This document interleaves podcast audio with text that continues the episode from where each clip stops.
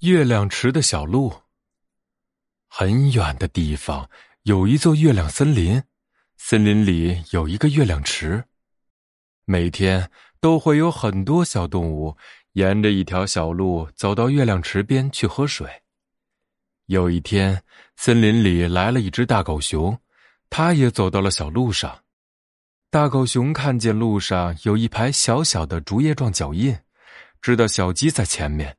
就砰砰砰的追上去，一把拎起小鸡，说：“让开，让开，这条路只许我一个人走。”小鸡吓得一声也不敢吭。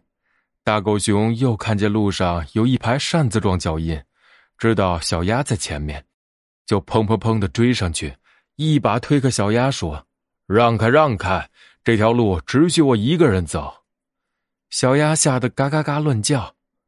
大狗熊还看见路上有一排梅花状脚印，知道小狗在前面，就砰砰砰的追上去，一脚踢开小狗，说：“让开，让开，这条路只许我一个人走。”小狗吓得呜呜叫。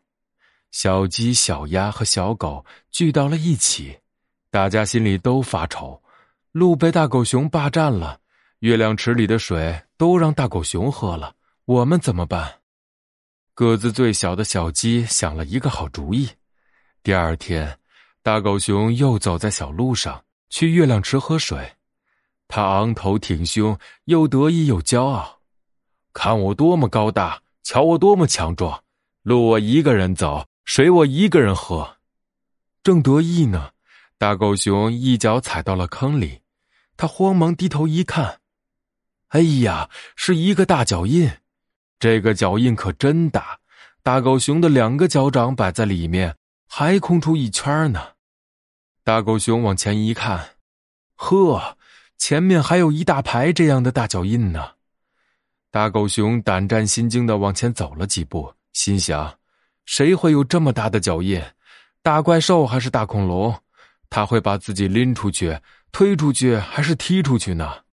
大狗熊越想越害怕，腿脚发软。再也不敢往前走，悄悄地逃离了月亮池。躲在树丛后的小动物们哈哈哈笑起来。月亮森林里没有大怪兽，也没有大恐龙，是他们做了两个大脚板，一起制造了那些大脚印。